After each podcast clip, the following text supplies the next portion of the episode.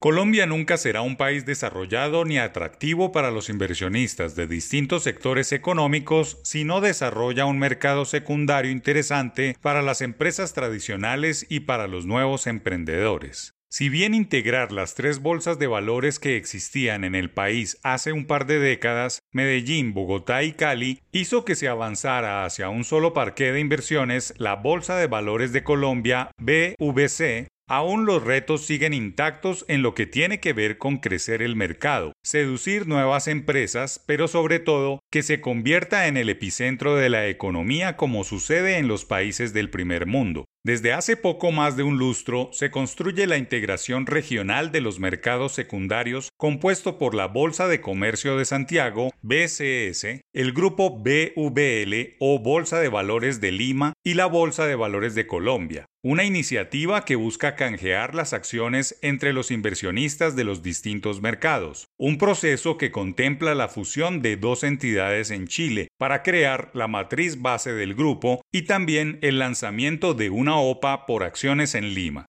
toda una injerencia financiera que le dará origen a uno de los centros bursátiles más importantes del continente y uno de los más atractivos en los mercados emergentes. El nuevo holding de las tres bolsas será capitalizado con 800 mil millones de dólares, sumará unos 61 emisores de Colombia, 260 de Perú y 768 de Chile. Lo más probable es que nazca un nuevo indicador bursátil que compita internacionalmente con otros similares y sea el termómetro real de lo que está sucediendo en la economía de los países en donde tienen presencia las empresas emisoras. Y no menor es que el presidente de la Bolsa colombiana, Juan Pablo Córdoba, será la cabeza del nuevo organismo como su CEO, una muy buena noticia en un año que no parece tener buenos acontecimientos económicos. Está igualmente lista la hoja de ruta de materialización de esta idea, que es un paso en firme para que la región cuente con un centro bursátil competitivo y atractivo a la altura de la Bolsa de México o de Sao Paulo.